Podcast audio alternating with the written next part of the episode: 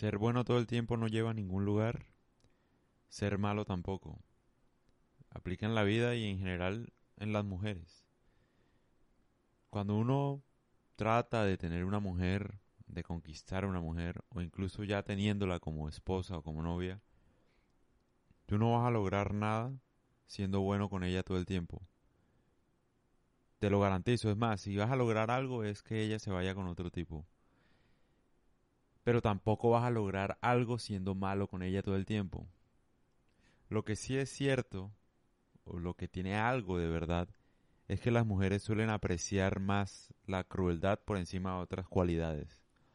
Valoran más la crueldad por encima de la amabilidad, el respeto, la belleza, etcétera. Y lo vemos, lo vemos día a día. Es normal ver a una mujer bonita con un hombre feo.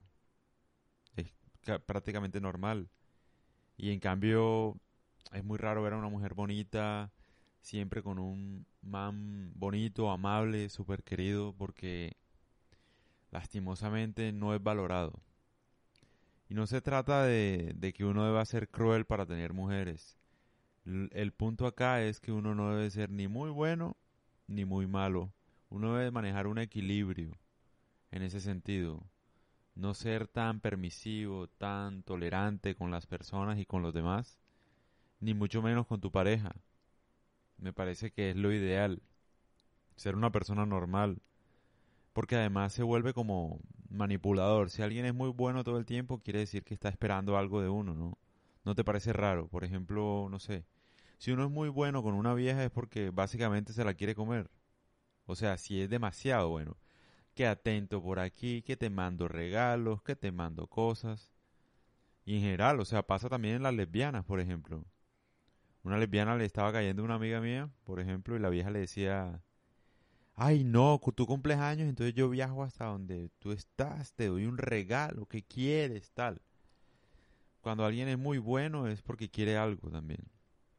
Entonces, no sirve ser muy bueno, ni tampoco ser muy malo, porque es verdad que las mujeres aprecian más la maldad y todo eso, pero llega un punto en que se cansan también. O sea, ser malo todo el tiempo también es desgastante para cualquier persona. Y en algún momento una mujer va a ver que alguien la trata bien y se va a ir también. Porque la tratan bien. Está cansada de que la traten mal. En fin, lo que lo que yo estoy hablando es como que encontrar un equilibrio uno como persona. No solo con parejas, como bien lo he dejado claro en este podcast, sino con todo en la vida. Un equilibrio ser bueno con todo el mundo, siempre y cuando no se metan con uno o con cosas que uno aprecia. Eso es lo que me parece a mí que es el equilibrio muy importante. A, medida que los demás ejerzan poder sobre ti, tú ejerces poder sobre ellos. A eso me refiero. Ese es el equilibrio ideal. Ninguna mujer quiere un hombre bueno todo el tiempo, ni malo todo el tiempo.